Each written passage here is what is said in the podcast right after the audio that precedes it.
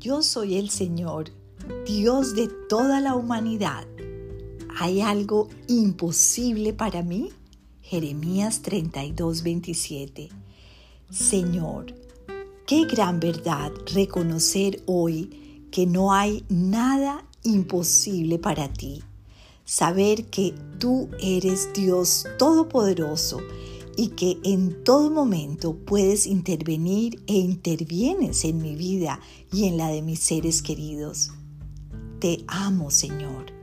Te ruego permitas que tu poder se manifieste hoy en este desafío que tengo y que obres en mí tus milagros mientras hago lo mejor de mi parte y me muevo bajo tu inspiración y confiando plenamente en ti.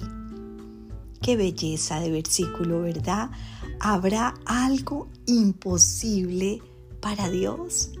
¿En dónde está tu desafío? ¿Cuál es esa área donde te parece que es imposible cambiar esa circunstancia o esa relación con una persona? Pidámosle al Señor que nos ayude a entregar, a rendir ante Él esos imposibles y que Él obre desde el cielo los milagros hermosos que solamente Él puede hacer. Dios te bendiga.